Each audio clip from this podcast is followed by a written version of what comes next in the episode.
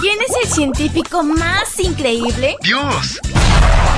Bienvenido a la matutina de adolescentes y prepara lápiz y papel. El increíble laboratorio de Dios.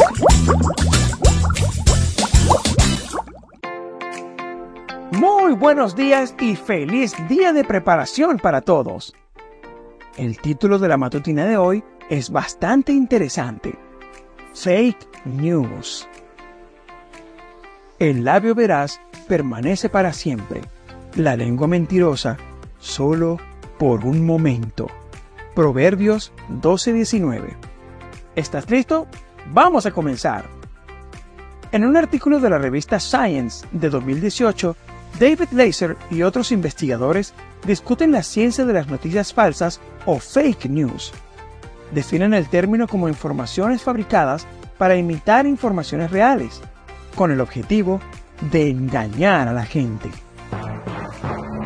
Si bien no son nada nuevo, algunas tendencias actuales han creado el contexto perfecto para que las noticias falsas se difundan con mayor facilidad.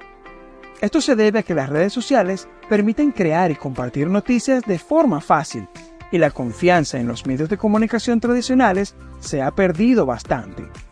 En realidad, fake news no es más que un nombre bonito para mentira. Y si a alguien le gustan las mentiras, es a Satanás.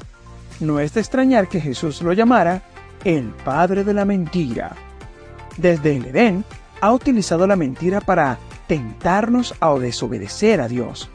Satanás es el redactor jefe de todas las noticias falsas que hay por ahí. No formes parte de su equipo editorial. Sé siempre veraz y honesto incluso en Internet. No seas una fuente, ni tampoco un divulgador de noticias falsas, sino que como verdadero hijo de Dios, mantén siempre tu compromiso con la verdad, cueste lo que cueste. Mañana te espero para que sigamos conociendo el fascinante laboratorio de Dios. Divertido. Aprendimos sobre grandes personajes de la ciencia. Amistad, salud, creacionismo y mucho más. El increíble laboratorio de Dios.